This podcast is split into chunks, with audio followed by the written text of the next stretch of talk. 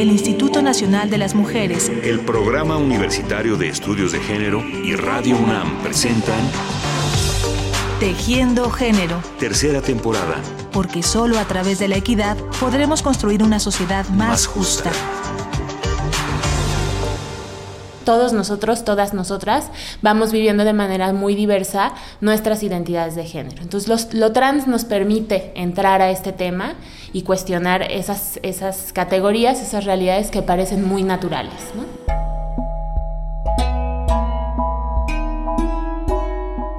¿Qué entendemos cuando hablamos de género y de identidad de género? ¿A qué nos remiten estas expresiones? ¿Qué realidades nos ayudan a entender?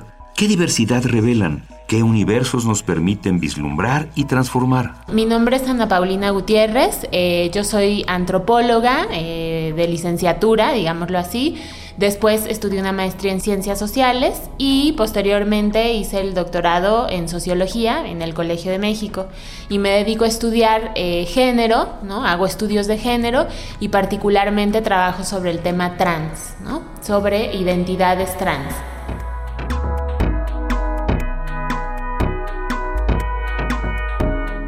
Hoy hablaremos con Ana Paulina Gutiérrez acerca de las identidades trans, ese conjunto de tres letras T que se incorporó en 1998 en México a las siglas del colectivo de la diversidad sexual, LGBTTI.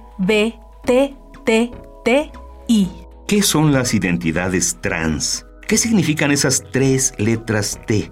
¿Y qué universo de vivencias y anhelos se abre en ellas? ¿Cómo retan los presupuestos naturalizados por el orden de género? El término trans hace referencia a personas que, digamos que al nacer han sido asignadas con un género eh, particular y ellas, eh, estas personas, deciden eh, vivir, expresar su identidad de género conforme a otra identidad distinta, ¿no? Entonces, eh, hablamos de que hay como un tránsito, ¿no? Eh, en la identidad de género, en la expresión de género, y el término trans alude un poquito como a ese tránsito.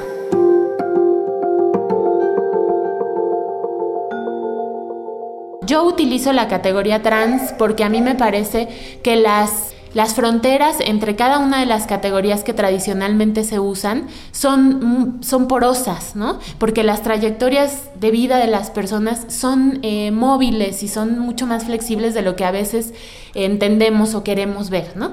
Tradicionalmente se definen así. Una persona travesti es una persona que solo... Eh, de vez en cuando, en las noches, ¿no? O cuando tiene alguna fiesta, se viste como el género que se concibe como contrario, todo esto entrecomillado, y digamos que lo hace como una cuestión lúdica o en algunos... Eh, o en algunas definiciones se dice que como un fetiche, ¿no? Yo no estoy de acuerdo con esa definición, pero es lo que normalmente se plantea, ¿no? Y una persona transgénero es una persona que vive de manera permanente con la identidad femenina o masculina, dependiendo, pero que no ha hecho intervenciones eh, quirúrgicas u hormonales en su cuerpo. ¿no? Y una persona transexual es quien eh, ya ha realizado una intervención eh, quirúrgica en su cuerpo, digamos, una cirugía de reasignación sexual y ha seguido todo un proceso hormonal y entonces se le categoriza, se le clasifica como transexual. Yo me encontré en el campo con una diversidad de realidades que ponen en duda estas definiciones, ¿no? O sea, había personas transgénero que no necesariamente vivían de manera permanente, entendiendo permanencia como desde que te levantas hasta que te acuestas, ¿no? Porque también hacían, eh, digamos que algunos arreglos para poder vivir, ¿no? Para poder trabajar, para poder tener acceso a ciertas cosas que si vivieran de manera permanente con la identidad femenina no podrían hacerlo. Pero eso no quiere decir que se sientan menos mujeres que una persona transexual.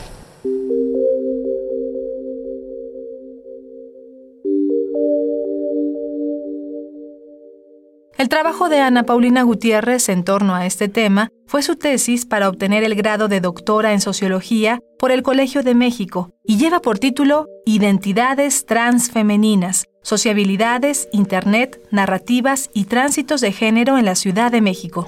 Es una investigación muy profunda que partió de una estrecha cercanía con varias personas transfemeninas y con un mundo mucho más complejo y diverso de lo que muchas veces se piensa. Pues nos fuimos haciendo bastante amigas, bastante cercanas, y ellas fueron mostrando interés para compartir conmigo su, vida, ¿no? Entonces, con varias de ellas, con 16 de ellas, trabajé con sus, eh, con sus biografías. Eh, y con una particularmente eh, fue que hice su historia de vida, digamos que más profunda, ¿no? Con 15 de ellas trabajé sí con su, su biografía, pero integré como un conjunto de entrevistas y las analizo en este sentido, ¿no? Como comparándolas entre ellas y bueno, eh, un análisis así más de entrevistas y una de ellas fue una historia de vida. Y esta historia de vida decidí hacerla porque justamente es una persona que me permite hablar de la flexibilidad que existe en el género, ¿no? Que no es una cuestión que esté definida para siempre, ¿no? sino que las personas podemos ir cambiando y podemos ir transformando nuestra identidad de género a lo largo de nuestras vidas. ¿no?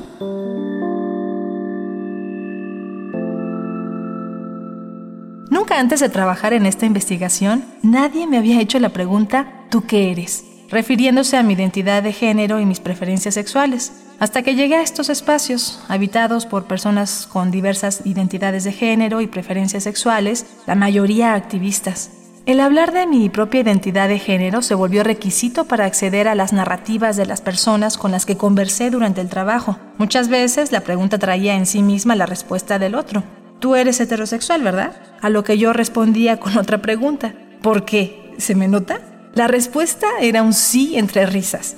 Me di cuenta que nunca había sentido la necesidad de hacer públicas ni mi identidad de género ni las formas de mi deseo erótico, porque desde que nací fui designada como mujer, femenina y heterosexual.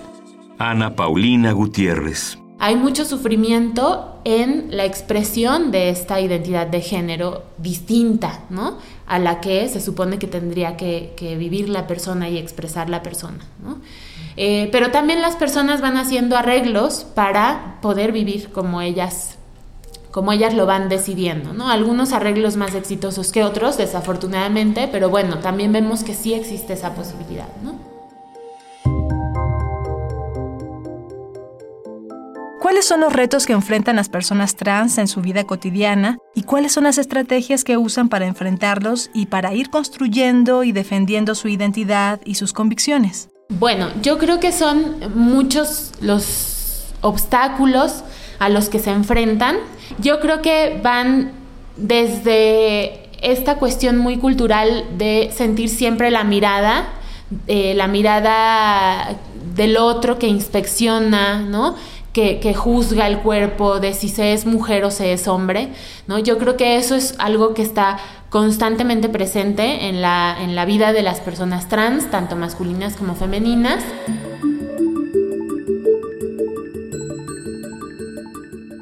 Y bueno, en otras cuestiones, eh, yo creo que el trabajo, el acceso al trabajo, es uno de los problemas más eh, agudos que tienen que resolver las personas trans, ¿no?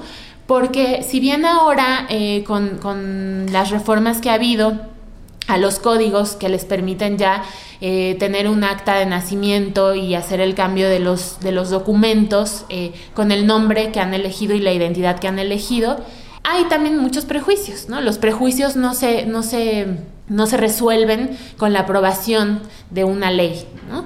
Entonces, se les niega mucho el trabajo, ¿no? El acceso al trabajo es, yo creo que, no sé si decir el principal problema, pero sí es uno de los más eh, agudos, ¿no? Y bueno, el acceso al trabajo, el acceso a la educación,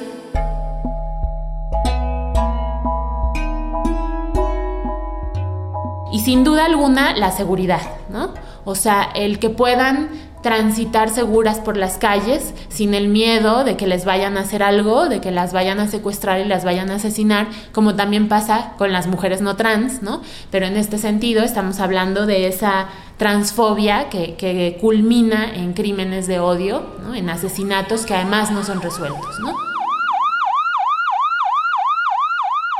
Bueno, la transfobia es uno de los, de los elementos quizá más fuertes, más dolorosos que tenemos cuando hablamos de eh, la vida cotidiana de las personas trans, ¿no? A mí algo que me importa mucho, que me importó mucho en la investigación y me importa mucho destacar, ¿no? Cuando hablo de este tema, es justamente esa transfobia cotidiana que viven las personas trans y que está asociada también a una misoginia profunda, arraigada profundamente en nuestra sociedad, ¿no? Y nos encontramos aquí con otro factor que es eh, muy señalado por las personas trans, que es la forma en que la prensa reporta los crímenes de odio, ¿no? Ahí se puede observar como esta, estos límites culturales que hay para entender lo trans, ¿no? Es decir, cuando se encuentra un cuerpo de una persona trans, no se reporta de esta manera, se reporta como un hombre vestido de mujer o como un hombre con implantes mamarios, ¿no? Y eso es una forma de violencia.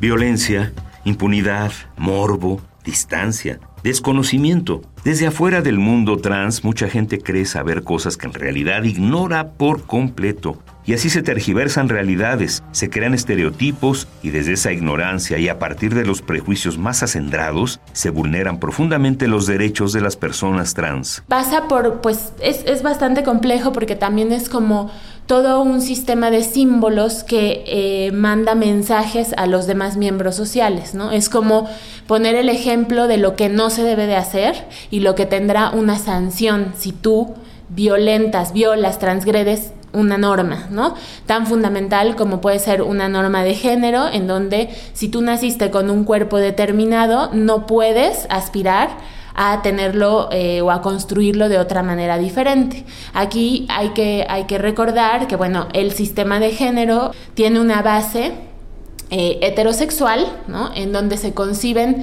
dos posibilidades, ¿no? El ser mujer o el ser hombre. Y estas dos posibilidades son opuestas. Si tú eres mujer, no puedes ser hombre, ¿no? Y gran parte de, este sistema se construye a través de esta idea fundamental, ¿no? Entonces se va alimentando con todas las prácticas cotidianas, con todos los discursos cotidianos que incrementan la polaridad, ¿no? Entre hombres y mujeres. Entonces sabemos que existe esta idea de los hombres son de Marte y las mujeres son de Venus, ¿no? Eh, la guerra de los sexos, ¿no? Porque justamente este es uno de los pilares de este sistema eh, heteronormativo, ¿no? Entonces las personas trans en ese sentido transgreden el sistema, entonces amenazan el orden, amenazan el sistema.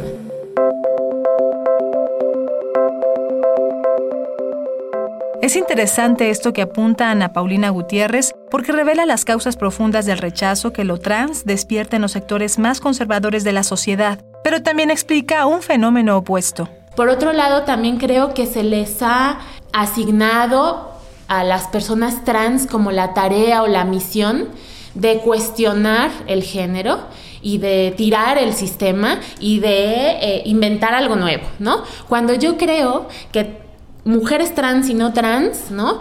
Y hombres trans y no trans, eh, tenemos participación en este sistema de género y pues no tendría que haber un grupo particular que se encargue de, eh, de, construir un nuevo sistema de género.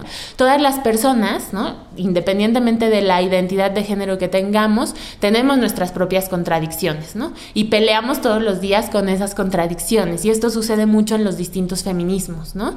Y yo creo que para fortalecerlo habría que reconocer primero esto, ¿no? las contradicciones humanas en eh, nuestras formas de vida cotidianas, en la forma en que nos expresamos y nos relacionamos con otras personas, ¿no? Y también esto, ¿no? De, no eh, atribuirle y ponerle sobre los hombros a las personas trans, femeninas y masculinas, esta tarea de tirar el sistema de género, ¿no?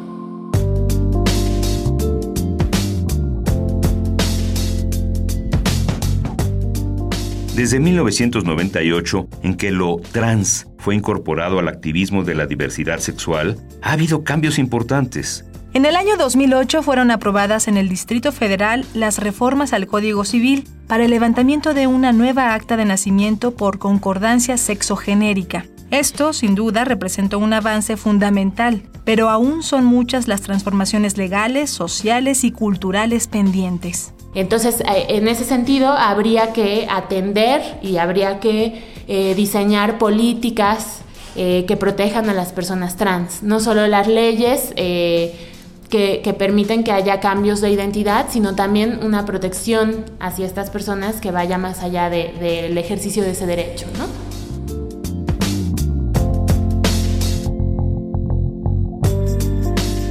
También vemos que ahora está muchísimo en los medios, lo cual a mí también me parece súper bien, ¿no?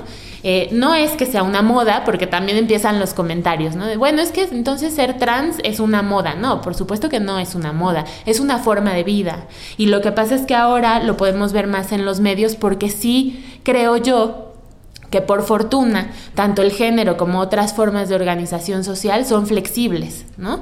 Entonces se van transformando y van generando espacios eh, de apertura para que se conozcan estas realidades y se pueda hablar de estas realidades, ¿no? Y los medios me parecen eh, fundamentales para ir transformando eh, estas formas de entender la diversidad sexual en general, la diversidad genérica y lo trans en particular.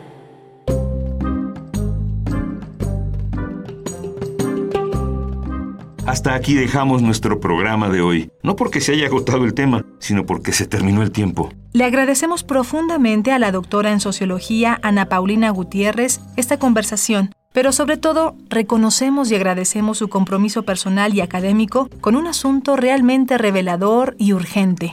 Y a ustedes, amigas y amigos, muchas gracias por su atención y hasta la próxima. Entonces yo creo que considerarlo trans como parte de las realidades humanas complejas nos da muchísimo material para cuestionar eh, de manera amplia el género y para entender un poco más también de qué formas las personas vamos construyendo nuestras identidades a lo largo de nuestra vida, ¿no?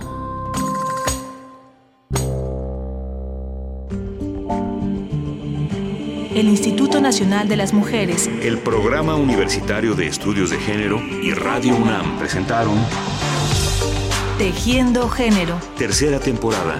Porque solo a través de la equidad podremos construir una sociedad más, justa.